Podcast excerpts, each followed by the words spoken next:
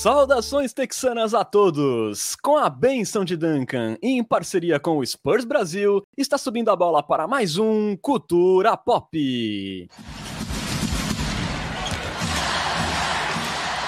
Sejam bem-vindos ao episódio 67 do seu podcast em português sobre o San Antonio Spurs, que chega para falar de play-in, como já era esperado, o Alvinegro abocanhou a última vaga para a repescagem e vai encarar o Pelicans em New Orleans na próxima quarta-feira. Nessa edição do Culturão, vamos aí destrinchar esse duelo e apontar por onde passam as chances do Spurs avançar. Meu nome é Renan Bellini, falando diretamente de Santos, São Paulo. Hoje estamos desfalcados do nobre Lucas Pastore, mas temos aqui uma presença especialíssima para formar, junto comigo e com o Bruno, um Big Tree paulista mineiro texano. Temos aqui ele que comanda o excelente perfil Layups and Trees no Twitter e ele que é o maior fã também de Jacob Portal, vivo em toda a galáxia. Muito boa noite, muito bem-vindo, meu queridíssimo Matheus Gonzaga. Boa noite, é um prazer estar aqui com duas presenças tão ilustres, né? Jogando com o Tony Parker e o Manu Ginobili dos podcasts brasileiros sobre o Spurs. Mas é uma pressão bem grande substituir o Tim Duncan, no caso do Lucas Pastore. É, espero pelo menos ter um jogo adequado. Sim, foi, uma, foi chamado de Austin, então vamos lá no trabalho e tentar contribuir com o time.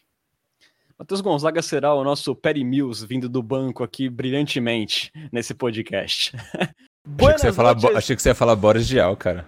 Podia ser também Boris Dial, né? Dependendo de, de como é que tá o físico do Matheus Gonzaga, pode ser mais Boris Dial. Olha, a gente não acho sabe. que tá mais pra Boris Dial. Então, perfeito. Então, Boris, o Boris Dial do Cultura Pop está aqui conosco. Buenas noites, Bruno. E aí deu a lógica, né? Lakers fora, Spurs dentro. Vamos para cima agora. Boa noite, Renan. Boa noite, Leopão. Boa noite a nossa massa texana que está aqui presente no, no Cultura Pop. É, cara, de, não, não rolou o famigerado tank, né? No final das contas, a gente ficou ali com a, uma nona posição, então vamos ver o que acontece agora, né? Torcer pra gente ganhar do Pelicans e ver se a gente apronta um pouquinho aí. Boa. E antes de começar nosso papo, né, lembramos sempre que você pode apoiar o Cultura Pop e virar um Coyote Premium. E veja só, sai de graça se você já for um cliente do Amazon Prime. É só entrar no nosso canal da Twitch e escolher a opção Assinatura Prime, que você ganhará acesso a benefícios exclusivos e sem nenhum custo adicional na sua assinatura. E caso você não tenha o Amazon Prime, com apenas R$ 7,90 mensais, você também pode colaborar com o Culturão e ter acesso a tudo isso. Então é um valor, como eu sempre digo, mais barato que uma coca de 2 litros na padoca e no atual momento até mais barato do que no supermercado também, viu? É, então não perca essa chance aí de virar um Coyote Premium. Começamos então dando aquela recapitulada na última semana da temporada regular do Spurs, que acabou tendo uma vitória e três derrotas, como a gente preveu no último Culturão, mas não exatamente da forma como a gente previu essa, essa semana, já que logo ali no primeiro jogo o Spurs, mesmo sem o DeJounte Murray, venceu o Denver Nuggets na estrada, ali numa das melhores atuações da temporada de San Antonio, e acabou carimbando naquela noite o seu passaporte para o play-in, já que o Los Angeles Lakers acabou sendo surrado pelo Phoenix Suns e disse adeus a essa temporada, acabou eliminado. Nos jogos seguintes, ali com desfalques recorrentes, o Spurs fez até jogos dignos, mas acabou perdendo para Wolves, Warriors e Mavericks e terminou a temporada regular com 34 vitórias e 48 derrotas na décima colocação do Oeste. Ali, para efeito de draft, né, o Spurs terminou com a nona pior campanha geral, atrás do Wizards, o que renderia hoje aí ao Alvinegro 20% de chances de conseguir uma escolha top 4 na loteria do draft. E aqui eu falo na condicional, né? Porque o Spurs pode piorar a sua posição no draft caso ele supere os dois confrontos do play-in e avance aos playoffs. Aí, nessa situação hipotética, o Spurs ficaria travado na oitava colocação do Oeste. E uma última sobre draft ainda, também ficou definido que o Spurs terá mesmo duas escolhas adicionais de primeira rodada na próxima seleção, já que ali o Celtics e o Raptors se classificaram diretamente aos playoffs. É, a escolha vinda de Toronto pode ser a número 20 ou a 21, enquanto a de Boston vai ser ali entre a 23 e a 25. Bruno, apesar aí do Spurs ficar sem mando no play-in e dessas piques aí do Celtics e do Raptors terem até que ficado altas no final das contas, né? Mas acho que não dá para reclamar muito desse desfecho de temporada regular, né? Não dá para reclamar, Renan Bellini, também não dá para reclamar é, do que eu acabei de fazer, que foi trocar 3 mil esporas para você ofender Kawhi Leonard para a gente começar o nosso podcast. Para alegria de Matheus Gonzaga, que exibiu um sorriso aqui. para começar daquele jeito, né? Falando desse sacripanta ordinário, né? Sonso e sem compromisso com a verdade, né? Que mesmo de fora vai saborear aí mais uma merecida derrota nessa semana. Então, terá uma semana bem ruim o sacripanta se tudo der certo. Tudo vai dar certo, cara.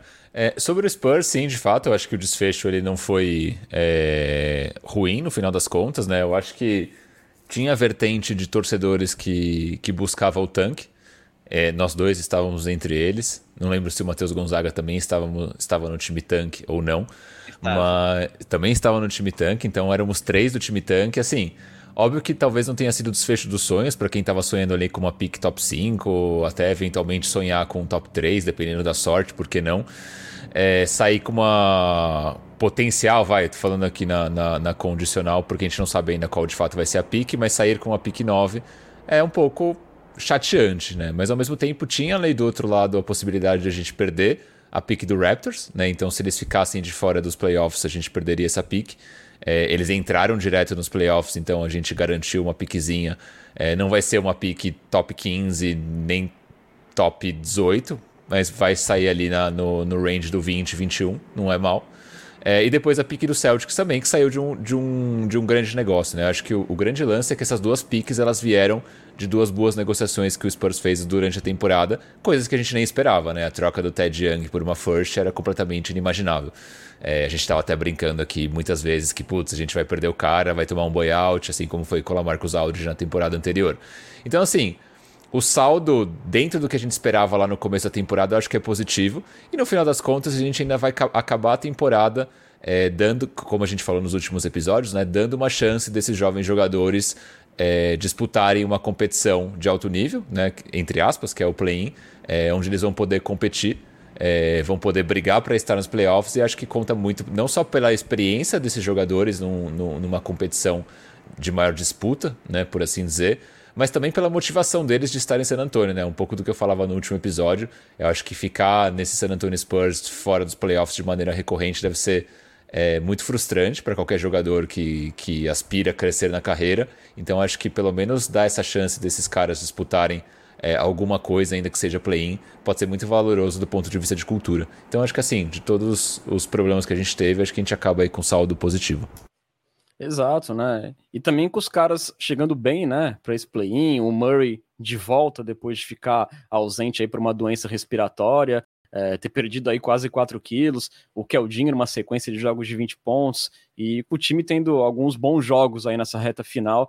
É mais ou menos por aí, né, Matheus? Acho que essa chance do time jogar um jogo que vale algo de fato, um jogo eliminatório, fora de casa, com pressão, acho que esse é o, o grande ponto positivo, né, desse desfecho.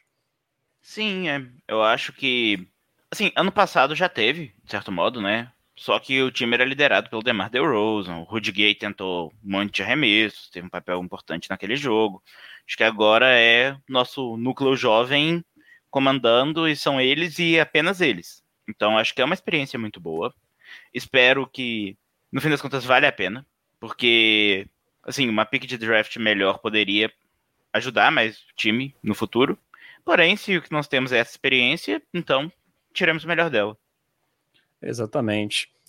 Até dentro disso que o, que o Leopão falou, é, o ano passado, como ele falou, né, DeMar DeRozan e Rudy Gay foram os nossos capitães ali no momento decisivo. E se a gente pega no time desse ano, por exemplo, o Josh Primo é um jogador que ele vem é, jogando as últimas partidas até como titular. É um cara que com 19 anos recém-completos ele já vai ter uma primeira experiência é, num play-in. Então, assim, é bastante valioso essa experiência que a gente vai dar para os jovens, não só pelo Dejounte Murray, pelo Keldon Johnson, mas também pelo quanto a gente está dando de cancha para esses caras ainda mais novos, né? Como é o caso do Primo, do Vassell e assim por diante. Então, só por isso acho que já vale muito a pena. Pois é, né? Se a gente se perguntasse lá no começo da temporada se numa situação de play-in a gente poderia ver o Josh Primo em quadro, a gente fala, ah, não, nenhuma chance disso acontecer, né? E a gente tá, depois da troca do White, que abriu ali um espaço no time, a gente tá vendo isso e realmente é algo realmente intrigante, né? Ver o Primo tão novo tendo uma chance aí de jogar um jogo importante. É... Bom, então vamos aí partir para o que interessa né, nesse culturão.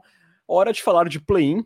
É, que explicando aqui rapidamente para quem não sabe, é basicamente uma repescagem que foi estabelecida ali pela NBA em 2020, na bolha de Orlando, lá durante a pandemia, e que foi ampliada na temporada passada. São ali quatro times em cada conferência lutando pelas duas últimas vagas aos playoffs. É, na primeira rodada do play-in, sétimo e oitavo colocados se enfrentam em jogo único na casa do time de melhor campanha. Quem vencer entre o sétimo e o oitavo avança aos playoffs como cabeça de chave número 7. Já quem perder encara ali o vencedor do confronto entre o nono e o décimo colocado. E então, desse segundo duelo, sai o último classificado para os playoffs ali como cabeça de chave número 8. Então o Spurs aí como décimo colocado no Oeste precisará obrigatoriamente vencer as duas partidas fora de casa para conseguir avançar aos playoffs e quem sabe enfrentar o Phoenix Suns na primeira rodada. É, o primeiro desafio aí é contra o Pelicans e caso o Spurs vença, vai encarar o perdedor de Wolves e Clippers. Então aí vamos falar um pouco desse New Orleans Pelicans, né, que também venceu uma e perdeu três na última semana aí, terminou como nono no Oeste com 36 vitórias e 46 derrotas, só uma vitória a mais do que o Spurs. É, um Pels que não teve e não terá mais nessa temporada o lesionado Zion Williamson, é, mas que deu uma virada de direção aí após a trade deadline, quando fez ali uma troca até que arrojada pelo CJ McCollum, né? Se desfez ali de peças como Josh Hart, Alexander Walker, Satoransky, o Didi também foi na troca, além de uma pique de primeira rodada para o Blazers, é, e aí o Pels também recebeu ali o Larry Nance Jr., por exemplo. É, o time deu uma recalchutada, deu uma melhorada boa, né? Antes do negócio acontecer, o Pels tinha uma campanha ali de 22-32, né? 40% de aproveitamento.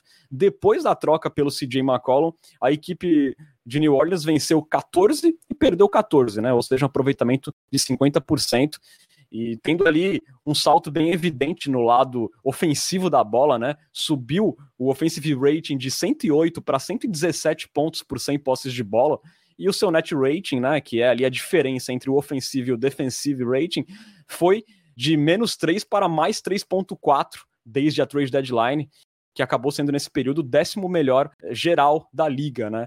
Enquanto aí nesse mesmo recorte o Spurs teve o 19 net rating, né? Ali com 0.8 pontos por 100 posses de bola.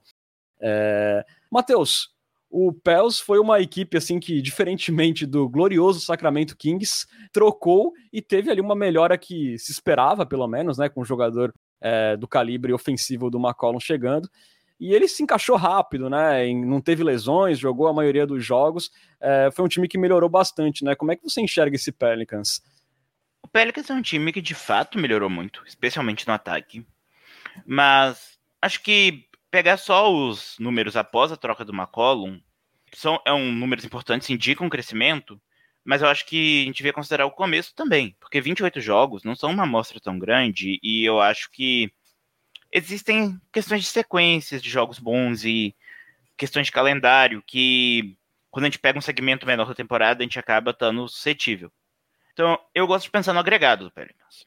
O agregado do Pelicans é um time que em net rating é um time que está um pouco abaixo do Spurs até, apesar da campanha melhor.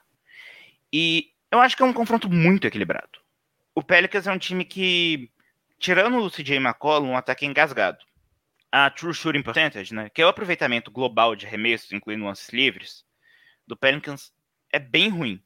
O que salva o ataque são os rebotes ofensivos, que eu acho que é uma tecla que eu vou bater muito nesse podcast aí, que eu acho que é um ponto-chave do jogo. Então, assim, o Pelicans não é um time bom, é um time do basicamente do nosso patamar. E eu acho que é um jogo bem ganhável. Especialmente considerando que eles têm um certo problema com turnovers e a gente tem o líder de roubos da NBA, além do Vassell e Josh Richardson e outros jogadores bons nessa questão. Boa. Então aí o Matheus indicando alguns pontos aí que a gente vai falar, vai destrinchar daqui a pouco, né?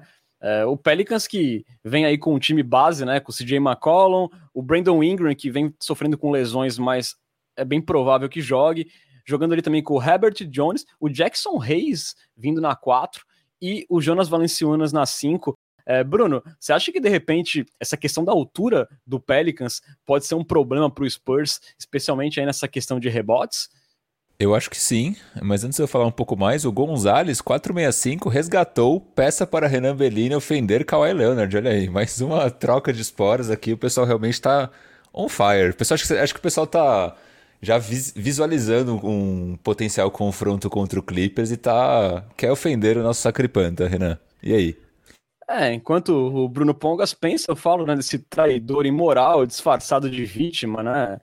E eu faço um alerta, né, queridos ouvintes. Não se deixe enganar por esses falsos modelos de ídolo que vendem humildade, mas por trás são criaturas bem egocêntricas. Então tenham muito cuidado aí com quem vocês seguem. Gostei muito, cara. Hoje veio é, ofensa com, com lição de moral por trás, assim, foi bem profundo, cara. É, sobre a altura, é, eu acho que é um, um, pouco do que o do que o Leopão comentava agora, né? O Pelicans é um time que ele é, vai muito bem nos rebotes. É, e o Spurs, a gente até estava comentando em off antes da, antes da bola subir aqui no podcast que o Spurs ele é um time que vai bem nos rebotes ofensivos, mas não tão bem assim nos rebotes defensivos, né? Então ter um time mais alto do que a gente é, pode impactar de certa forma em garantir mais pontos de segunda chance para o Pelicans e assim por diante. Eles têm dois jogadores que são muito bons reboteiros, né? Tem o Jonas Valanciunas, que tem ótimas, é, ótimos números nos rebotes ofensivos. Tem o William Hernan Gomes, que vem do banco e é uma máquina de rebote ofensivo, né? Acho que ele deixa muito a desejar em muitos é, campos da quadra, mas ele é um bom reboteiro.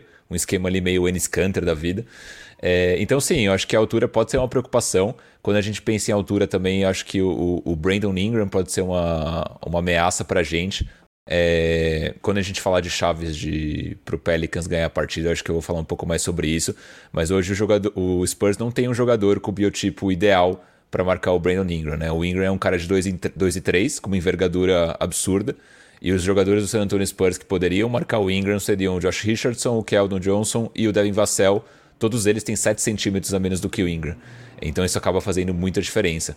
O ponto positivo nesse caso do Ingram é que ele não tem tido uma temporada lá muito eficiente, né? Tem sido uma temporada pior do que a temporada passada, números ruins na bola de três, números ruins nos arremessos de pull-up.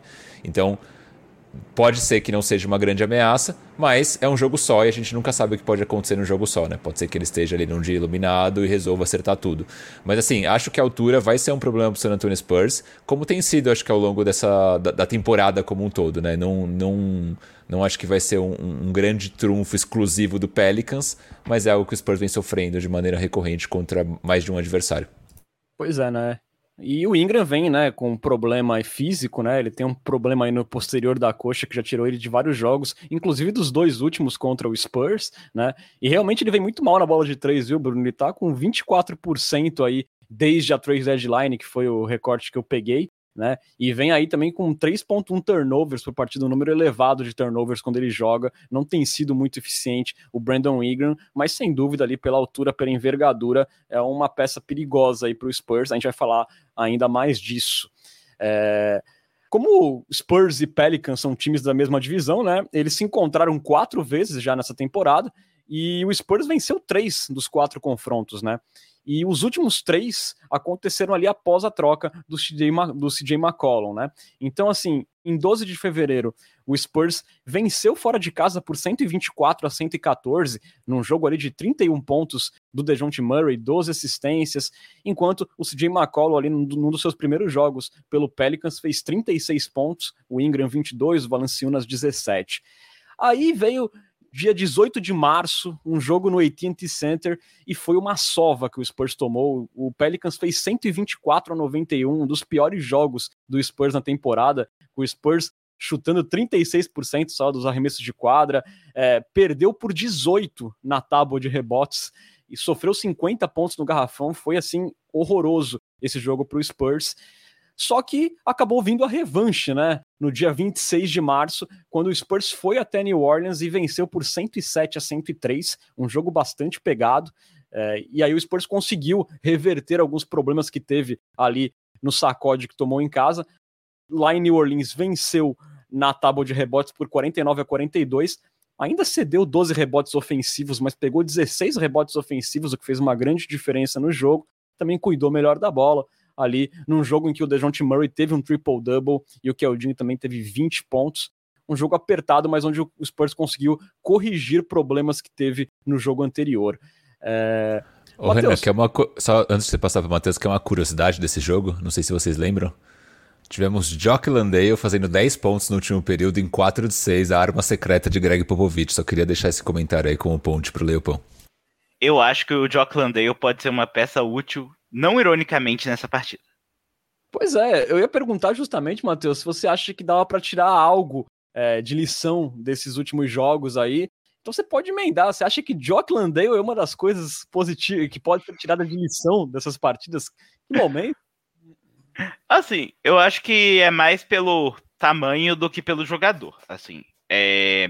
acho que a questão é o, tanto o Landale quanto o Zach Collins são jogadores que conseguem jogar bem juntos, tiveram bons momentos juntos na temporada e a gente precisa de tamanho. É, isso dos rebotes eu acho que é o ponto chave da partida.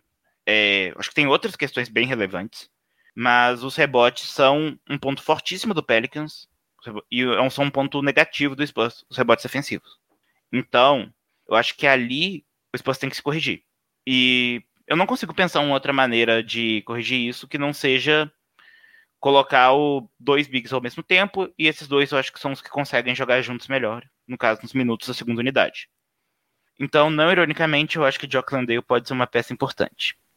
Mas uma outra coisa que você falou ali sobre o bom jogo do Keldon, eu acho que eu espero um bom, um ótimo jogo do Keldon, tanto pela crescente da temporada quanto pelo matchup. O Keldon é o jogador na NBA que mais fez jogadas vindo de spot-up, né? Vem, acontece uma ação, Keldon recebe um passe parado após essa ação, tipicamente um pick and roll, por exemplo, e aí ele pode, ou ele chuta ou ele infiltra, mas assim, movimentos direto de outra ação. É, o Keldon tanto é o jogador que mais fez essa jogada na NBA, quanto tem uma eficiência excelente. E o Pelicans é o segundo pior time da NBA em defender spot-ups.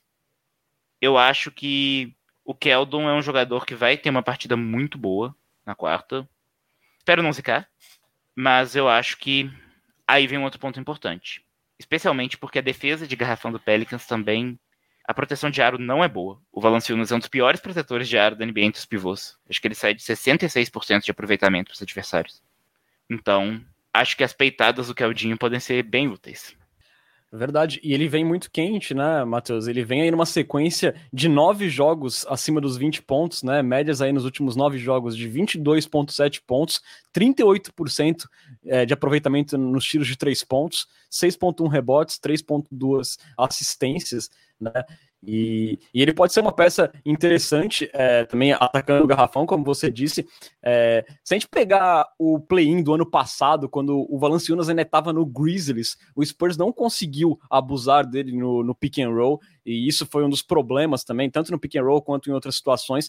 É, o Valanciunas cedeu ali só 40%, 40 de aproveitamento quando ele foi marcador primário, isso no ano passado, jogando pelo Memphis Grizzlies. Só que nessa temporada em New Orleans, nos jogos da temporada regular, mudou um pouco. É, quando enfrentou o Spurs, o Valanciunas, como marcador primário, cedeu 52% de aproveitamento, né? Então, assim, ele não conseguiu ser um bom protetor de aro. E, e, Bruno, eu acho que pode ser mesmo aí um caminho, né? De repente, o Keldinho tanto na artilharia de três pontos, quanto ele nessas infiltrações, né? Você também vê parecido com o Matheus? Cara, eu acho que sim. Até quando eu tava fazendo ali minhas chaves para a vitória do San Antonio Spurs, eu coloquei o próprio Keldon como uma dessas peças. Ele vem sendo né, um dos nossos melhores jogadores nos últimos jogos. Ele evoluiu muito né, do começo da temporada para agora. A gente já falou bastante aqui no podcast sobre a bola de três. Então é um cara que ele realmente deu um salto de qualidade é, impressionante. Nos últimos jogos ele vem chamando a responsabilidade, ele tem conseguido fazer isso com consistência, que é o que a gente mais fala desses jovens jogadores do San Antonio Spurs, né? Consistência vinha sendo sempre um problema e para o Keldon parece que deixou, deixou de ser. Puxei aqui um dado também sobre o Keldon que eu achei interessante.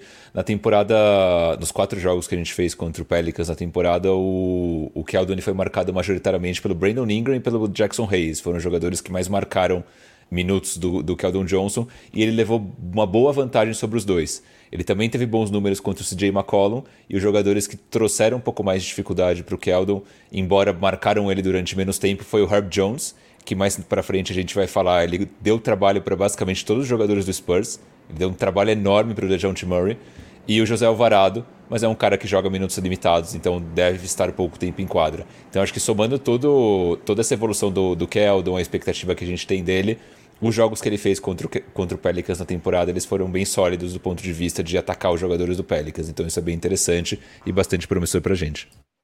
Boa. O, o Matheus também tocou no ponto né, do, dos rebotes, que ele acha muito fundamental o Spurs conseguir barrar os rebotes ofensivos do Pelicans, né? O Spurs cedeu ali na lavada que tomou no AT&T Center 13 rebotes ofensivos para o Pelicans. No jogo seguinte, que venceu, cedeu 12 ainda, mas como eu falei, ele compensou, o Spurs compensou porque também pegou 16. É, você falou né, da questão do Landale, porque na segunda unidade o Pelicans também tem jogadores altos, né, Matheus? Então, é, você acha também que um caminho que o Spurs tem que, para conseguir essa vitória, é prevalecer aí nessa tábua de rebotes ofensivos, que também é uma parte importante, né, para o Spurs, especialmente com o seu querido Jacob Porto, né?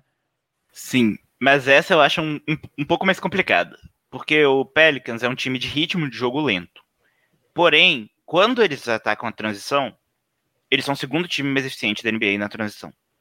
Então eu acho que tem que tomar cuidado com quantos jogadores vão ser mandados por rebote de ataque para não ceder cestas fáceis. Eu acho que pode ser um caminho, especialmente se a gente vê que não está conseguindo parar os rebotes do outro lado mas eu acho que isso é mais uma coisa a ser usada pontualmente, em momentos específicos, do que como uma coisa ultra agressiva em geral, porque a transição do Pelicans é perigosa. Então aí um ponto aí para o Spurs ficar de olho, né? E já que a gente abriu aqui um pouco falando de coisas que o Spurs tem que tomar cuidado, né? É, também um ponto que pode ser problemático é o Jonas Valanciunas, né, Bruno, no ataque, né? Ano passado, quando jogava pelo Memphis, claro, era outro time, outra situação, mas ele teve 23 pontos ainda pegou 23 rebotes naquela partida, né? E, e ele abusou muito ali no garrafão do Spurs. É, é um cara, é um matchup muito importante esse dele com o Jacob Portal, né? Cara, é, é na verdade, acho que o matchup que mais me preocupa. Também era um outro tema que eu estava falando com o Leopão antes da, da gente começar o podcast. É, o quanto o Purdle ele não é um grande defensor é, defendendo jogadores que estão no post-up, né, atacando as cestas de costas para cesta. E então a gente tem visto historicamente no Purdle essa dificuldade e não só tomando cestas, mas também é, sendo carregado em faltas. Né? Então a gente já viu em algumas oportunidades o, o, o Jacob Purdle ter problemas de faltas com jogadores que foram bastante agressivos com ele no garrafão. Me preocupa um pouco menos é, essa questão do Purdle nessa partida específica. É, agora que a gente tem. Não nessa partida específica, mas no cenário atual que a gente tem no San Antonio Spurs, porque eu acho o Zach Collins um jogador um pouco mais confiável é, do que se a gente deixar, por exemplo, o Jock Landale tendo que marcar o Valanciunas, como seria ali antes, da, antes do, do Zach Collins voltar de lesão. O Landale é um cara bastante soft. Até por isso eu não sei se eu, se eu acredito muito nessa, nessa formação com Collins e, e Landale como uma alternativa é, de altura, porque por mais que o Landale seja alto, ele é um cara é, que tem vai, uma baixa energia e, e, pouca intensidade, por assim dizer. Então acaba também sendo uma, um ponto negativo. Mas eu fico um pouco mais tranquilo se eventualmente o, o, o Purdle tiver problemas de faltas, porque o Collins eu acho que é um jogador que ele pode com a sua intensidade, atrapalhar o Valanciunas. Mas, de fato, eu acho que esse matchup Valanciunas-Purdle ele vai ser chave né, para definir o, o, futuro desse duelo, mas eu estou confiante que o Purdle vai levar a melhor. E você, Matheus, está confiante que o Porto vai levar melhor? Cara, é, eu acho que ele não precisa levar melhor. Eu acho que o Pelicans é um time ruim na bola de três. Eu acho que dá para dobrar no Valanciunas sem grandes problemas nessas posses no post. E viver com os resultados dos arremessos de três do Ingram, desses jogadores com um aproveitamento pior, se for se as rotações forem bem feitas. Então, assim, eu sou o maior fã vivo de Jacob Poro, mas eu sou um cara dos dados. E o Poro realmente é ruim marcando post-up. Múltiplos anos, assim, ele é um pivô bem abaixo da média marcando post-up. E isso me preocupa. Agora, sobre o Landale, já pensaram se o Popovich apronta e resolve colocar Devontae Kaycock junto de Zach Collins? Acho que seria bem interessante, cara, porque o Kaycock ele é uma máquina de rebote, né? Isso seria, no mínimo, curioso. Mas, mas ferra um pouco o espaçamento do Spurs também, né? Sim. No ataque. Ah, a gente já tá há cinco anos sem espaçamento. Esse é um bom ponto.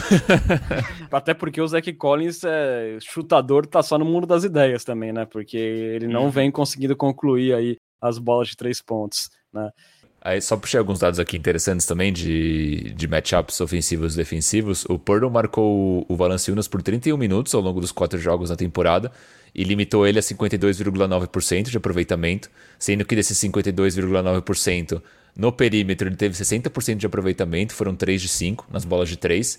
Ele cavou 5 faltas, né, o Valanciunas cavou 5 faltas no, no Purdle. E só como base comparativa, né, o Poeta tomou aí 52,9 do, do Valanciunas contra outros jogadores que eles são ali, os talvez os principais de garrafão da NBA. O Poeta tomou 62,8 do Jokic né, em aproveitamento, 54,5 do Gobert, ali bem parecido com o que o Valanciunas fez nesses quatro jogos no Purdle. É, 58,3 do Giannis, que se bem não é um, não é um pivô de ofício, é um cara que o, o Purdle ele marcou durante muitos minutos na temporada. 55,2 do Carl Anthony Towns, que teve um jogo de 60 pontos contra o San Antonio Spurs. E, por incrível que pareça, 42,9% do Embiid, que é um cara que historicamente dá algum trabalho pro, pro Jacob Purdle. Mas ali dá para dizer que o Valanciunas ele ficou na média desses grandes pivôs, né? Ele conseguiu pontuar relativamente bem no, no nosso poeta eu, eu acho que também tem uma questão de esquema tático. Porque, por exemplo, contra o Jokic, o Spurs claramente deixava ele no mano a mano com o Puddle, deixava, deixa o Jokic fazer muitos pontos para limitar o poder de criação de jogadas dele com o passe. Se eu não me engano, eu vi até uma entrevista, algo do tipo, é realmente uma questão tática. Agora, contra o Valanciunas, vamos ver o que, que o Pop vai trazer. É, assim, o Valanciunas não é um passador ruim, mas ele está longe de ser o Jokic. Então talvez uma outra abordagem valha mais a pena. Boa. Você ia completar, Bruno? Não, eu ia falar que eu fico bastante confortável com essa opção que o, que o Leopold trouxe de ter uma dobra ali e pagar arremesso de três. Porque é o tipo de defesa que se estiver dando tudo errado é só você voltar para a defesa normal, né? Você não dobra e, e, evita os arremessos de três. Mas como é um time que não tem um aproveitamento standard positivo, né? Muito bom, eu acho que vale a gente tentar e ver no que dá. Né? Então, se a gente pega num dia aí que os caras estão frios, talvez o único cara que eu não pagaria um chute seria o CJ McCollum, mas daria para rodar e deixar o Herb Jones chutar, daria para deixar o Ingram chutar e ver o que acontece, né? É, até porque, né, o CJ McCollum tem aí 39% de aproveitamento na temporada da, da, linha dos três pontos e é o único ali perto dessa casa dos 40% no Pelicans, né? Dos jogadores assim que estão fazendo parte da rotação. Aí você tem o Valanciunas com 36, o Jackson Hayes com 35, o Devontae Graham com 34, o Herbert Jones com 33. Então assim, é um time que de repente o Spurs pode se dar o luxo de deixar um pouco mais livre, né? Então a, a estratégia aí que o Matheus propõe, ela parece bem pertinente e e a bola de três pontos vem sendo muito importante, né? Esse duelo para o Spurs é, do perímetro, né? Então levar vantagem seria muito interessante. É, na temporada regular, quando o Spurs venceu ou empatou é, o duelo dos três pontos, ele teve um recorde de 21-18, né? Venceu mais. E quando o Spurs é, fez menos bolas de três pontos que o adversário, ganhou 13 e perdeu 30, né? Então, assim, a bola de três pontos da defesa de perímetro também é, tem sido muito determinante. É, vamos ver aí se a mão de pau, de repente, do Pelicans compensa aí essa estratégia que o Matheus propôs. Gente, quase 35 minutos de podcast e as pessoas devem estar perguntando, né? Vocês não vão falar do DeJounte Murray, do líder supremo, do principal jogador do San Antonio Spurs? E ele, sem dúvida, é uma chave enorme, né? A gente falou sobre problemas defensivos do Valanciunas, o pick and roll é um deles, e o Dejounte é uma das coisas que ele vai muito bem. É, ele retornou do problema respiratório dele aí, que tirou ele de cinco jogos na última partida da temporada regular contra a Dallas. Ele teve uma partida ruim de aproveitamento nos arremessos, mas boa em outros quesitos, né? Ele terminou com 17 pontos, acertando 6 de 6 na linha do lance livre, 7 assistências, apenas um rebote, mas três roubos de bola, que também é outro ponto importante que o Matheus já chamou atenção anteriormente. É... Matheus, como é que você vê a importância do DeJounte Murray nesse duelo para o Spurs, a importância dele estar tá saudável e jogar bem nessa partida para o Spurs conseguir vencer? É bem grande, assim, dos dois lados da quadra. É... Acho que no ataque é principalmente essa questão do pick and roll, que é um ponto fraco do Pelicans, e ele é o nosso operador principal de bola. Então, assim, o pick and roll dele com o Poro é um ponto chave para essa partida. Só que eu acho que o Dejounte vai ter que punir o drop, porque se o Pelicans for esperto, eles vão deixar o marcador do pick and roll, provavelmente o Valanciunas, na maior parte do tempo, é no garrafão esperando uma infiltração. E vão ceder a bola de três para o Dejounte, que por mais que ele tenha evoluído, não é lá um ponto forte. Então, eu acho que o Dejounte vai ter que acertar essas bolas. Acho que vai ser uma coisa importante para desafogar o ataque, especialmente no início. Porque se ele consegue bem, começar bem, o Pelicans vai ter que mudar de estratégias e eu acho que aí o jogo se abre. Então, eu acho que no ataque esse é o ponto principal. Enquanto na defesa, a gente vai precisar da capacidade de roubos de bola. Porque, novamente, o Pelicans não é um dos piores times, assim, que mais desperdiça a bola, mas eles estão abaixo da média da NBA. E é um ponto que a gente consegue usar de vantagem. Perfeito. É, você falou das, das, bolas de três que podem pintar para o Dejounte. É, ele, ele teve nos últimos 15 jogos um aproveitamento de 38% dos três pontos. Então, Bruno, dá para imaginar um cenário dos sonhos aí do Pelicans fazendo drop com o Valanciunas recuando. E se o Murray conseguir matar ali pelo menos as primeiras duas bolinhas, já bota uma dúvida na cabeça do Pelicans e ele pode agredir de outras formas também, né? Ele melhorou muito no quesito usar a altura dele para conseguir pontuar. É, sem dúvidas, é bater numa, numa tecla cantada aqui. O DeJounte Murray é muito importante, né? Totalmente. Eu acho que, cara, se o, se o Murray conseguir chutar 38% nessa partida, a chance do Spurs perder, eu acho que ela é muito baixa, né? Acho que tem grandes chances, né, de fato, do, assim como o Spurs é, pode tender a dobrar no Valanciunas e ceder bolas de três. Acho que o Pelicans, para proteger seu garrafão, pode ceder bolas do DeJounte Murray e, e pagar para ver no que, que dá. Né? Um esquema meio é, Spurs contra LeBron em 2007, né? que pagou o chute e, deu super certo naquele momento. É, e acho que está na mão do Murray é, se, se essas bolas vão cair ou não. Né, eu acho que ele tem melhorado bastante, até de uma maneira surpreendente, seu aproveitamento na bola de três. É, não só chutando, recebendo a bola parado, mas também é, conseguindo fazer alguns pull-ups. Então acho que é, se ele. Foi o que você falou, né? Se ele fizer uma, duas bolinhas ali no começo do jogo, pode esquentar e pode abrir completamente esse jogo, né? Porque o, o, o Murray jogando contra o Valanciunas 1 a 1 é, a chance dele fazer um montão de pontos é gigante. Sobre o Murray no ataque, né, um, um pouco do que eu estava falando antes, ele teve bastante dificuldade sendo marcado pelo Herb Jones. Nas postas de bola que ele foi marcado pelo Jones, que foi o marcador principal dele durante a maior parte dos jogos, ele teve um aproveitamento de 28,6%. Então não foi muito bem o Murray aí com, com o Jones marcando, embora quase nenhum jogador do Spurs tenha ido bem contra, contra o Herb Jones. É o, é o Dort versão 2022, o Harry Jones. É, o Herb Jones é um jogador complicado é para enfrentar. É, eu gosto muito das métricas de impacto, assim, é, que não usam componente de box score, que são as métricas que consideram quanto um jogador está influenciando no saldo de pontos do time. Tentam individualizar esses números. O Herb Jones é o oitavo jogador com maior, com maior impacto defensivo na NBA inteira. Ele é o principal peça da defesa do Pelicans. Ele é a maior barreira do nosso lado ofensivo da quadra. Por exemplo, sim, essas métricas têm muito mais alto do que as medidas tradicionais, a, o senso comum. E elas não medem talento, habilidade, mas dá para ter uma noção de quão bom o jogador é na sua função. Então, não quanto valor agrega, mas quão bom é relativo ao que é exigido dele. O Herb Jones está no top 20 da NBA. E como curiosidade, momento poetista, o Poro está no top 10. É, mas, enfim, o Herb Jones eu acho que é um, jogador-chave para o Pelicans nessa partida. Nessa primeira métrica que você trouxe, Leopão, você falou que ele tá em, o Herb está em nono? Agora me. Ele está em oitavo nesse oitavo. impacto defensivo. Quem que é o primeiro, só de curiosidade? Se eu não me engano, é o Al Horford. Ah, massa. Uau. Boa. É, aqui o Rodolfo Bueno fala: expectativa Murray 38% dos três pontos, realidade Murray 38% nos arremessos de quadra. Não. Tá pouco, tá pouco otimista aí o, o nosso Brian Wright Brasil. Não, o Rodolfo Bueno ele é um grande adepto da zica reversa, né? Então ele tá apostando nisso daí. Eu acho que ele tá mais confiante do que isso, sim. E vocês estavam falando, né? Tanto da parte do Dejounte Murray na defesa, quanto agora do Herb Jones. Turnovers é um outro ponto-chave, né? Para esse duelo. Por exemplo, embora o Spurs tenha jogadores de braços longos, como o Dejounte Murray, que é o líder em roubos de bola na temporada regular, como tem o próprio Devin Vassell, que é um defensor também que pode ser disruptivo ali, cortando linhas de passe. Nesses últimos dois jogos, que foram mais recentes, o Spurs não conseguiu machucar muito o Pelicans na questão dos turnovers, conseguiu 10 no AT&T Center e 8 nesse último jogo.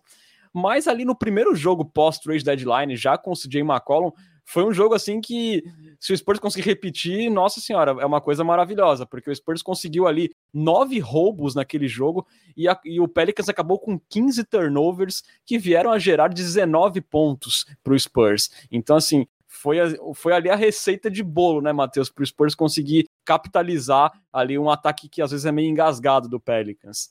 Sim, eu acho que forçar turnovers é um ponto que pode ser, facilitar muito o jogo. Porque assim, não é um ponto forte do Pelicans e acho que é um caminho para vitória. Acho que tem vários, mas esse é um deles. Que o Pelicans tiver uma noite horrorosa com relação à criação de jogadas e a gente conseguir capitalizar. Porque o Pelicans é um time que roda muito a bola. Eles são dos times que mais passam na NBA. Eles são dos times que mais geram assistências. Então, poucos dribles, assim, é um time de muito passe. Então, saber cortar essas linhas pode mudar completamente a dinâmica do jogo. Eu acho que se o Spurs se vocês me falarem, vier alguém do futuro e me falar na quinta-feira que o Spurs ganhou de blowout, eu vou falar que o Spurs forçou um monte de turnover. Acho que o único caminho para uma vitória fácil é um jogo em que o ataque do Pelicans engasgue e eles cometam uma série de erros gigantesca. Boa. É, do outro lado, né, que vocês estavam falando do Herb Jones, o Spurs teve uma atuação horrenda naquela derrota por 124 a 91, e naquela situação foi o Spurs que cometeu, que cometeu 16 turnovers e cedeu 22 pontos a partir desses turnovers. Eu fico assim, Bruno, meio é, confuso é, se, eu, se eu realmente devo considerar esse jogo assim como uma, um material de análise, porque foi um, um, um jogo assim terrível do Spurs e eu acho difícil que ele se repita, né? Cara, é, é, o que a gente tem falado ali desde o começo desse episódio, né? É um jogo só. Então, sendo um jogo só, eu sei que é meio clichê falar isso, mas tudo pode acontecer. Acho improvável que aconteça um blowout, um blowout como foi naquela outra partida, mas ao mesmo tempo não, não, não colocaria minha mão no fogo sobre não acontecer. Mas eu acho que se a gente colocar na balança tudo o que a gente conversou, eu acho que o Spurs tem mais chances do que o Pelicans no geral. É, mas eu, aquele jogo, para mim, eu acho que foi um jogo atípico. Né? Como foi atípico também, se não me engano, o jogo 2 ou o jogo 1, um, se, não, eu, se não me engano agora, é, que o Spurs também deu uma surra no Pelicans. Né? Eu acho que esse tipo de jogo acontece eventualmente, né, de ter uma surra, mas não, não é o padrão. Tanto que no jogo seguinte, né, desse blowout aí que o Spurs tomou é, no penúltimo jogo, o Spurs foi lá, fez alguns ajustes, jogou mais concentrado também. Né? Acho que também isso acontece muito na temporada regular, se entrar em algum jogo eventualmente fora de foco, alguma coisa do tipo, isso ter algum impacto dentro de quadra. Então, para mim, foi um jogo que é óbvio que conta do ponto, desde o ponto de vista estatístico, mas eu não acho que é, seja algo que diga alguma coisa especificamente. Bom, a gente aqui comentou, né? Falamos da importância do Murray, do Keldinho atacar o garrafão, de conseguir também castigar nas bolas de três pontos. Falamos sobre conter rebotes ofensivos do, do Pelicans, de conseguir forçar turnovers cortando linhas de passe e, e acelerar o jogo, que é algo muito bom para o Spurs conseguir pontos de fast break. É, olhando todo esse cenário, mesmo com o Brandon Ingram retornando e sendo um matchup problemático, é, a gente vai apontando que o Spurs parece ter mais ferramentas para vencer esse jogo até do que o Pelicans, né? Agora a gente não pode desconsiderar um problema chave que até o Pesca citou na última edição do Cultura Pop, que é o problema do clutch time, caso esse jogo se arraste muito parelho, né? Então, o Spurs essa temporada, ele foi o 28º, quer dizer, o segundo pior da NBA em situações de clutch time. Venceu 15 e perdeu 24. É, depois do All-Star Break melhorou um pouquinho, o Spurs venceu 7 e perdeu 6, foi o 13 terceiro. Aqui uns dados trazidos pelo Paul Garcia lá do Project Spurs. E no jogo contra o Pelicans, que foi esse último contra o Pelicans, que o Spurs venceu, foi um jogo apertado. Apesar da vitória, a gente teve problemas de clutch times, se a gente for lembrar, né? O Spurs vencia por 10 a 5 minutos do final, mas depois disso chutou 2 de 10 nos arremessos e correu o risco ali de levar a virada nessa partida no arremesso do José Alvarado. É, então, Matheus, o cenário ideal para a gente é roubar bastante bolas, é, chutar bem dos três pontos e chegar ali faltando dois minutos para o final, vencendo por uns 10 pontos, né? É o ideal, mas eu, eu acho que esse jogo vai ser apertado, para qualquer um dos lados que seja. São times parelhos. E isso é um fantasma recorrente para o Spurs dessa temporada, né? É, eu acho que o Spurs tem um problema de execução que eu não consigo entender. A quantidade de mano a mano chamadas por Dejonte nessas situações. Que, assim, o Dejonte no resto do jogo tem pouquíssimas posses de mano a mano, mas no clutch time parece que o Popovich acha que ele é o DeRozan na temporada passada. E isso tem sido problemático. Porém, assim, se a gente tiver uma vantagem, a gente não precisa ter uma execução brilhante de ataque uma boa defesa já pode servir. E eu acho que o maior destaque do Pelicans para isso é o CJ McCollum. É, ele é um jogador que consegue criar muito o próprio arremesso. Ele é um jogador que, desde que foi pro Pelicans, tem ido muito bem mano a mano. O pull-up de meia distância, que é um arremesso mais fácil de você conseguir nessas situações, dele é muito bom. Pro padrão, assim, tipo, não é um arremesso do Kevin Durant de meia distância, que acerta 50 e tantos por cento, é na casa de 48. Mas para um arremesso decisivo, é um aproveitamento bem bom. Então, eu acho que é um ponto de atenção para o clutch time, o CJ McCollum. E eu espero que esse possa entre com vantagem, porque eu não acredito numa execução muito boa do nosso ataque. Pode acontecer, o Dejounte está inspirado e acerta todas as bolas que me dão nos nervos quando ele tenta, mas eu não acreditaria nisso. Pois é, e a gente já viu, né, o CJ McCollum definindo série, né? Lembra aquela série do Blazers com Nuggets que ele matou a bola vencedora? É um cara decisivo. O McCollum, sem dúvida, no clutch time vai ser o cara mais decisivo, mais mortal em quadra, né? Entre os dois times. É... Bruno, é o fantasma do, do clutch time que, que pode voltar a atrapalhar o Spurs, como o Matheus falou, né? É, acho que tem um pouco também relacionado com, com a experiência ou falta de experiência do time do San Antonio Spurs, né? A gente não tem grandes jogadores rodados na liga para chamar a responsabilidade na hora H, como a gente tinha em, em temporadas anteriores, por mais que esses jogadores tenham feito isso e não tenha dado certo. Né? Eu não queria falar do DeMar DeRozan, mas eu sei que o Renan Belli deve estar pensando nisso nesse momento. É, mas assim como o Spurs não é um time muito experiente, o Pelicans também não é. É óbvio que você tem o McCollum, que é um jogador rodado, você tem o Valanciunas, que é um jogador rodado, mas tirando essas duas peças, o Pelicans é um time tão inexperiente ou mais do que o San Antonio Spurs. Então acho que esse fator inexperiência ele vai pesar para os dois lados. Eu acho sim que o McCollum ele pode ser um jogador decisivo, né? Nos três jogos contra o San Antonio Spurs ele foi muito bem. Ele teve aí uma média de 29,3 pontos, sendo que um dos jogos ele fez 20, mas porque ele ficou metade do jogo fora, porque o, o, o Pelican já tinha definido o jogo no intervalo. Nos outros dois jogos ele fez mais de 30 pontos, se não me engano foi um jogo de 32 e um jogo de 36. O Spurs não encontrou resposta para marcar o McCollum nesses jogos. O DeJounte Murray não conseguiu marcar bem o McCollum individualmente. É, muito porque o McCollum é um cara que ele joga muito bem sem a bola também, um pouco do que o, o Matheus falava sobre a criação de arremesso e assim por diante. É, nesses jogos contra o Spurs, o marcador primário do McCollum foi o DeJounte Murray. O DeJounte Murray tomou 17 pontos do, do McCollum nesses quatro jogos, em 8 de 11. Então foi um cara que teve dificuldades em. É, obviamente, não é, esse tipo de, de estático, o Matheus pode até falar melhor, ele não necessariamente quer dizer especificamente sobre a defesa 1 a 1 do jogador, porque tem vários outros fatores envolvidos, mas de certa forma chama a atenção o Murray ter tomado 8 de 11 quando estava com o marcador primário do, do McCollum. Então, assim, é um cara também que ele pega, quando pega fogo, é um cara que é difícil parar. Então, é aquele tipo de jogador que você não quer que pegue ritmo durante a partida é, porque se isso acontecer, o Spurs pode estar em, em maus lençóis. Me preocupa, assim, para mim é uma das chaves do, do Pelicans o desempenho do CJ McCollum, não só por ser o melhor jogador, mas por ter feito boas partidas contra o San Antonio Spurs até aqui e por ser um jogador que se pegar fogo ele vai ser difícil de separado. Pois é, né? Também vamos ver como é que o DeJounte Murray vai chegar fisicamente no final do jogo, né? Eu até fico curioso de quais serão os matchups desde o começo, porque o Spurs vai depender muito do Murray para pontuar e a gente tem que ver como é que ele vai chegar fisicamente, até pelo problema de doença respiratória que ele teve recentemente, como é que vai chegar o pulmão do DeJounte Murray no final da partida para de repente, se ela estiver bastante parelha, segurar ali um CJ McCollum, né? Inclusive, para a gente dar uma, uma apanhada aqui geral, senhores, é, se vocês pudessem colocar um jogador que é mais importante nesse duelo para cada time, quem vocês apontariam? Cara, para mim o mais importante do lado do Spurs, acho que vai acabar sendo o Dejounte. Pela questão ali que eu falei de destravar o ataque no começo. Se o Dejounte não acertar os arremessos em drop do Pelicans, acho que o ataque pode engasgar e complicar. Então acho que ele é a primeira válvula do ataque. Porém, eu acho quase igual a importância no ataque é o Pearl também. Porque o pick and é com ele. Ele é quem vai ter muitas chances de pontuar. E do outro lado, toda a questão dos rebotes, do Valanciunas. Então, roubando um pouquinho, para mim são os dois. Do lado do Pelicans, eu acho que o CJ McCollum é, vai ser o go-to guy provavelmente nos momentos decisivos, que eu acho que vai ser um jogo apertado. E o Valanciunas pela mesma questão do Poro ali. Então eu acho que essa combinação de guard big dos dois lados vai ser o que vai decidir o jogo. Boa. E você, Bruno? Você vai na mesma do Leopão ou você tem nomes diferentes? Cara, majoritariamente na mesma.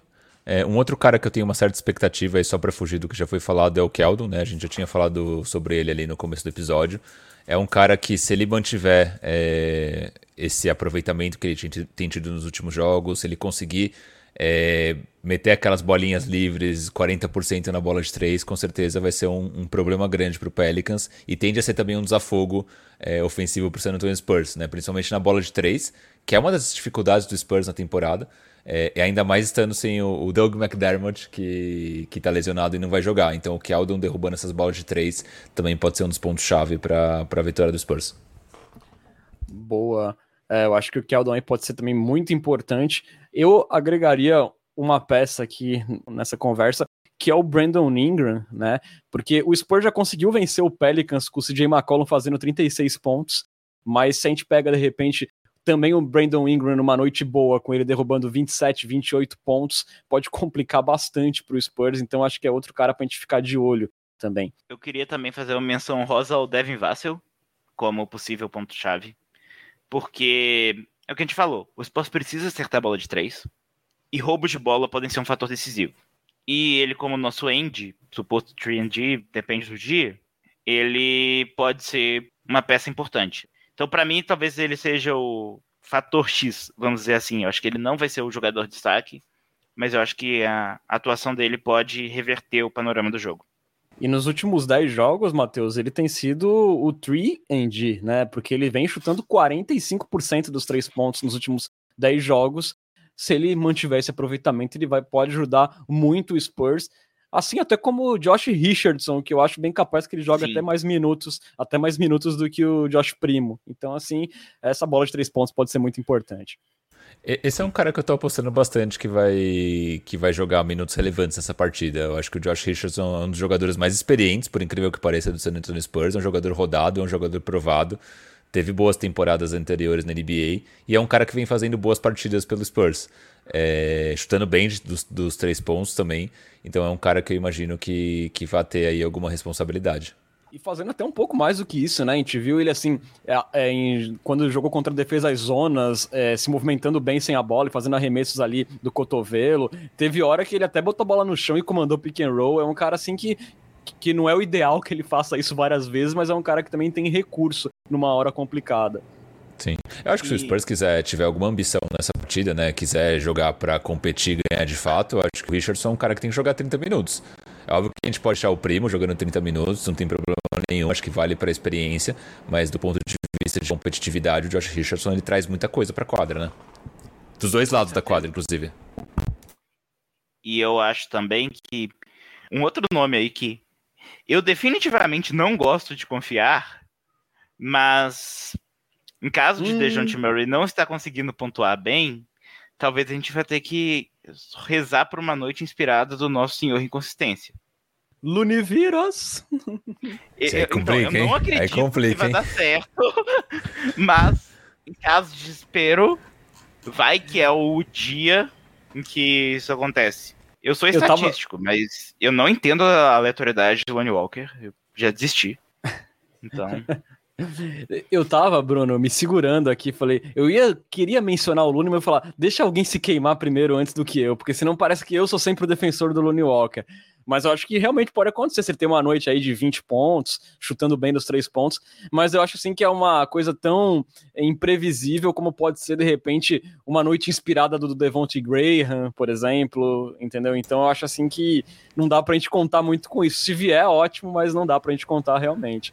Cara, nem precisa, de, nem precisa de 20 pontos do Looney. Se ele fizer 12 em 4 de 7 na bola de 3, já tá perfeito já. Já ajuda infinita. Maravilhoso. E, e Leopão, se você fosse Greg Popovich, você colocaria Jock Landale no seu grande projeto ou não? Eu testaria. É, coloca lá no segundo quarto, uns minutinhos aí e vê o que, que tá acontecendo. Pode acontecer o fenômeno Eubanks no play do ano passado, né? Faz uma carregada em 40 segundos, não pisa mais em quadra. Ano que vem é trocado e cortado do time para onde foi mandado. Eu aposto nessa opção.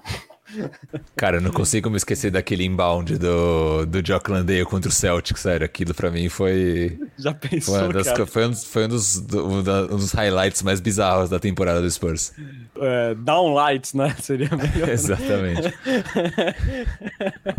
é, bom, senhores, a gente passou aqui a limpo praticamente todos os pontos, os nomes, as peças que podem ser importantes, os matchups importantes. Dito tudo isso, senhores Vou começar pelo nosso convidado. Matheus, quais as chances do Spurs vencer essa partida e queria saber o seu palpite para o jogo. Cara, eu diria 50%, sim, muito perto disso. Não acho que Spurs seja favorito, não acho que seja uma zebra tão grande. Acho que o fator casa do Pelicans não é muito forte. Então, para mim, é um jogo muito equilibrado. Eu sei que é clichê falar, mas eu acho realmente um jogo extremamente equilibrado. Eu vou passar no Spurs por clubismo e também por achar que a gente tem alguns recursos a mais para ganhar esse jogo. Acho que a gente falou mais de fatores chaves que favorecem o Spurs do que que favorecem o Pelicans. Então eu apostaria no Spurs, mas com bem pouca convicção. Tá, e portanto, Matheus vendo aí um jogo equilibrado e o Spurs prevalecendo no final. Aqui o, o Matchup Predictor da ESPN tá dando 70% pro Pelicans. Eu acho que não é por aí não, né, Bruno? Qual o seu palpite aí?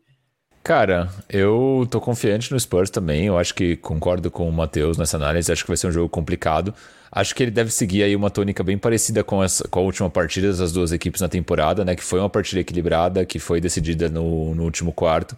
É, mas eu acho que o, que o Spurs vence. Eu não sei se eu concordo muito com, com o que o Matheus falou sobre. Eu acho que o Spurs tem boas peças, fato, mas eu acho que o, as peças que o, que o Pelicans tem, elas podem fazer mais diferença do que as nossas, né? Eu acho que o Pelicans, talvez aproveitando ali é, e colocando o Purdle de costas para cesta, o McCollum, que pode esquentar fácil, talvez seja o melhor jogador é, que vai estar em quadra, colocando aí no, na balança os dois times, e o Brandon Ingram, que é uma incógnita, a gente não sabe o que, o que esperar dele, é um cara que fez uma temporada ruim, mas é um cara que ele é, é um bom jogador, então num jogo de uma partida só, né, numa série de uma partida só, é um cara que, se tiver um dia bom, ele pode fazer toda a diferença, até levando em conta é, o que a gente falava sobre a dificuldade do Spurs no matchup defensivo contra um jogador do tamanho e envergadura do, do Ingram. Então, assim, eu acho que o Pelicans talvez tenha maior capacidade de fazer a diferença individual, mas eu aposto mais no coletivo do Spurs e tem um quê de clubismo também nessa afirmação. Então eu vou apostar em San Antonio Spurs, mas concordo com o Matheus do 50-50, acho que tá bem aberto. Eu também tô contigo, Bruno, nessa parte dos jogadores decisivos. acho que o Pelicans tem mais caras capazes de botar a bola na cesta no momento decisivo. É, não sei se eu consigo afirmar que o CJ McCollum é o melhor jogador em quadra, mas ofensivamente eu não tenho dúvidas disso. Então, assim, isso pode fazer a diferença a favor do Pelicans, mas eu acho que o Spurs pode, de repente, chegar liderando no final e se segurando aí, de repente, na defesa. Eu, como sempre sou otimista da turma, eu vou colocar aqui 57,5% para o Spurs. para mim vai bem dar. Estatístico, bem, bem estatístico. estatístico. Em homenagem ao Leopão, eu acho que vai dar Spurs e nós iremos avançar, ok? É... Quer fazer coyotes ou Renan? Lembrando que todo mundo acertou na última rodada, a gente pode fazer um palpite pro... pros dois jogos já, né? Porque acho que o próximo episódio a gente só vai gravar Não, pode ser que a gente grave antes, né? É verdade. Pode ser que né? a gente grave antes. Então, Tá, vamos fazer para esse jogo. Qual... Então, o palpite aqui nosso, Bruno, é vitória do Spurs. E o do Matheus Gonzaga também é vitória do Spurs. O Pesca mandou o palpite dele? Não, mas perguntaremos antes da partida. Então o palpite do Matheus fica provisório para o Pesca até ele nos informar até a próxima partida. Mas Boa. eu, algo me diz que o Pesca é sempre o ranheta. Eu acho que ele ia falar que ia dar Pelicans. Não duvido, não. Certeza que ele vai falar. Não, acho que vai dar Pelicans. Certeza É. absoluta. Eu, eu- eu nunca me esqueço, gente. Aqui vou- vamos fazer um, um roasted do, do Pesca aqui. É, finais Spurs e Heat. Eu acho que foi de 2014. Lá no blog Spurs Brasil, ele foi o único de todos os blogueiros que colocou vitória do Heat em sete jogos. Todo o resto colocou Spurs. Então o Pesca é sempre o cara mais ponderado, o cara mais jornalista de todos nós. Isso 2013 ou 14? Calma. Eu acho que foi 14, se eu não me Ah, engano. porque se viu? fosse 13 eu ia matar ele. Nossa. Boca, boca maldita. Dedo maldito, no caso, né? Verdade. Bom, galera, só lembrando então, né? é, o jogo entre Spurs e Pelicans lá no Smooth King Center será na quarta-feira, 10h30 da noite. E se o Spurs vencer a partida, volta à quadra na sexta-feira contra o perdedor de Wolves e Clippers. É, Antes da gente passar aqui para a reta final do nosso podcast, bate-bola jogo rápido, senhores. Bem rapidinho. Palpites para o play-in, para os outros jogos do play-in. Wolves e Clippers. Bruno e depois Matheus. Wolves. Wolves. Wolves. Sacripanta vai rodar então. É, vamos lá para o leste. Nets e Cavs. É. Uf. Eu não sei se eu opino com o coração ou com a razão. Eu acho que vai de Nets, mas eu queria Cavs. Eu não aposto contra o Kevin Durant desde os playoffs do ano passado, então Nets. Eu vou junto com os senhores. Perfeito, Matheus. E eu também queria que desse Cavs, mas eu acho que vai dar Nets. E o último confronto de play-in entre Hawks e Hornets. Hornets. Eu vou de Hawks. Eu vou de Hawks também. Eu acho que o Trey Young vai encapetar nesse jogo aí. Esse vai ser um dos duelos mais divertidos de assistir, inclusive. Né, de Exato. todos, o, eu o- acho. o- os mais, o mais despretensioso, mas vai ser divertido esse daí. O, a- o, jogo, o Spurs tem uma cara de que vai ser um jogo feio, Spurs e Pelicans, não tem? A carinha de jogo chato. Tem, Sim. tem. Eu acho que chato E- não, mas feio sim. E assim, em homenagem a Lucas Pastore, eu acho que Hornets e Hawks é o jogo da filosofia pica não marca, né? Exatamente, é isso aí. Perfeito. O Victor Aburachid comenta aqui no chat, ele vai ser expulso por nós. Acho que vai dar Pelicans. Que isso, Vitão? Espero que seja zica reversa, que nem Rodolfo Bueno. Que nem Rodolfo Bueno, exatamente. Bom, senhores, então vamos aí caminhando para a parte final do nosso podcast, onde tem sempre aquela nossa conversa com os assinantes. Está na hora da queridíssima. Coyote Talk, Coyote Talk. É, temos poucas perguntas hoje, Renan Belém, então vamos liberar Matheus Gonzaga para ir cedo para casa. Lucas Arruda pergunta assim: O primo vem sendo parte constante das rotações desde a volta do All-Star Break. Será que ele vai para o jogo quarta, mesmo sendo inexperiente, ou vão colocar algum jogador mais experiente? E o que vocês fariam? E aí, Matheus? Ah, coloca o primo. O Spurs colocou ele na reta final, supostamente chave da temporada. Não vejo por que tirar, assim. Não vejo por que o Spurs se matar pra tentar pegar a seed 8 e, convenhamos, ser pisoteado pelo Suns. Então, deixa o primo e vê no que dá. Eu, eu também acho que o primo tem que jogar, mas eu aceitaria que na reta final do jogo, de repente num quarto período, o Pop usasse mais o Josh Richardson se ele tivesse bem no jogo, porque eu acho assim, né? A gente conversou muito sobre essa questão de pique, mas eu acho que quando tiver ali no clutch time, down the stretch, tipo, a gente quer vencer o jogo e aí, de repente, o Josh Richardson pode ajudar mais a gente ali na reta final. Mas no resto do jogo eu quero ver o primo sim. É, eu concordo com o que o Vitão comentou aqui no chat. Ele fala que acha que o primo começa, mas se for mal já perde, já perde lugar pro Josh Richardson, o que ele falou. Também acho que é isso. Acho que o primo vai começar jogando, deve jogar ali seus 20 minutos, mas ali no, no, no quarto período, muito possivelmente, não vai ter espaço para ele. Não, não esperaria, a não ser que ele esteja numa partida aí inimaginável, acertando bolas de três, marcando como um louco, que convenhamos é pouco provável. Então, Que- não aposto que isso vai acontecer. Que não aconteceu ainda na temporada regular, seria realmente pe- esperar muito que acontecesse num jogo decisivo fora de casa, né? Seria um grande milagre, mas é aquilo que já falamos, é um jogo só, então tudo pode acontecer, Renan Bellini. É... Pergunta do, do, do Jean Santiago, na verdade, uma graçola. Ele fala assim: qual será a tática de Popovich para marcar o Zion no play-in? Gente, o Zion tá gigante, hein? Vocês o cara parecendo uma Kombi 68. tá enorme. Enfim, a, não sei. A, a, tática, sei lá, dá para ele um, uma Coca Zero, sei lá, ia afetar o psicológico dele. Acho que, é que, mal, que, maldade, cara, que maldade. É, mas, chamar mas... o Boris Joel para um contrato de 10 dias. É, é, verdade. Complicado, né, a situação do Zion, né? Eu, eu, eu vi aquela foto dele com o Jamoran, eu falo, meu, você começa a desconfiar que esse cara um dia vai voltar a jogar basquete profissional, né? Porque, embora ele seja muito novo, é, é, difícil um joelho aguentar todo aquele peso, né? Acho que nenhum joelho de adamantium segura aquele peso. É complicado. É, é, óbvio que um cara nesse nível ele perde esse peso rapidão, mas o eu ia falar o pesca, mas na verdade o Zion ele tem problemas com peso já desde sempre. então eu acho que realmente é uma situação meio complicada, aquele joelho ali eu tava, sofre. Eu tava conversando com um amigo meu, torcedor do Lakers, que estava triste, né? Eu tava olhando o tamanho do Zion, eu acho que ele tá maior do que o Shaq nos anos lá do Lakers. Só que o Shaq era um jogador de uma característica totalmente diferente, né? Então aquele peso até ajudava ele. Agora o Zion não tem a menor condição nesse momento. Sim. Não, proporcionalmente ele tá maior do que o Shaq, visualmente tá. acho que também. Isso que é preocupante. Também, também. Isso, isso que preocupa. Enfim, quer comentar sobre o Zion, Matheus? Você que é fã do Zion, né? Eu, é, eu acho que o Zion saudável é um jogador, assim, um ponto fora da curva completo da NBA. Mas, assim, tem toda essa questão ali também da insatisfação com o Pelicans, essa questão da forma, das lesões, que acho que eu não sou capaz de opinar. Mas, assim, enquadra um jogador fora de série. Boa. Não, eu só ia dizer que o Pelicans tem um grande pepino na mão nesse momento, né? Exato. Zion saudável virou o Zion do mundo das ideias ou ainda é cedo para afirmar? Olha, eu espero que seja cedo para afirmar, porque eu já falei, como eu já falei no grupo do Cultura Pop, é um plano secreto do Spurs ter draftado o Trey Jones, companheiro do Zion Duke, pensando no recrutamento. É. Para mim, eu já vejo como o mundo das ideias o Zion saudável, porque, olha, é, são, são muitos problemas seguidos e, e esse problema de peso acho que só vai dificultar ainda mais o retorno dele. Eu gosto da teoria da conspiração do Matheus Gonzaga. Inclusive, precisamos, não nesse episódio, mas precisamos falar sobre Trey Jones. O menino tá jogando muito bem, gente. Tô, tô gostando jogar? do Trey. Vai jogar?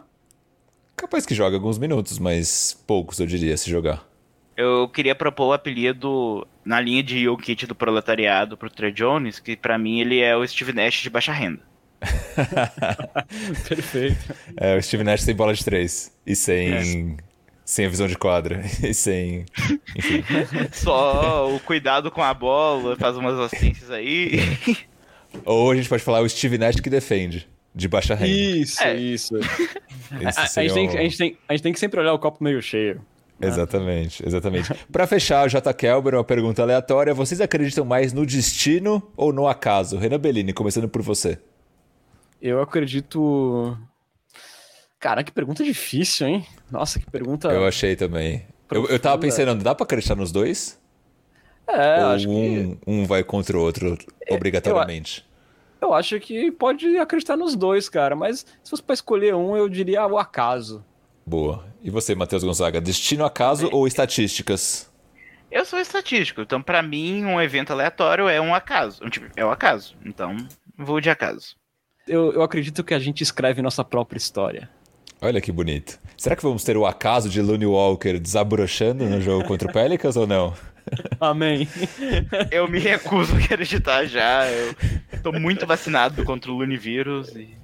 Então... Exatamente. Tomei minha oitava dose ontem. É isso, Renan Bellini. Fechamos.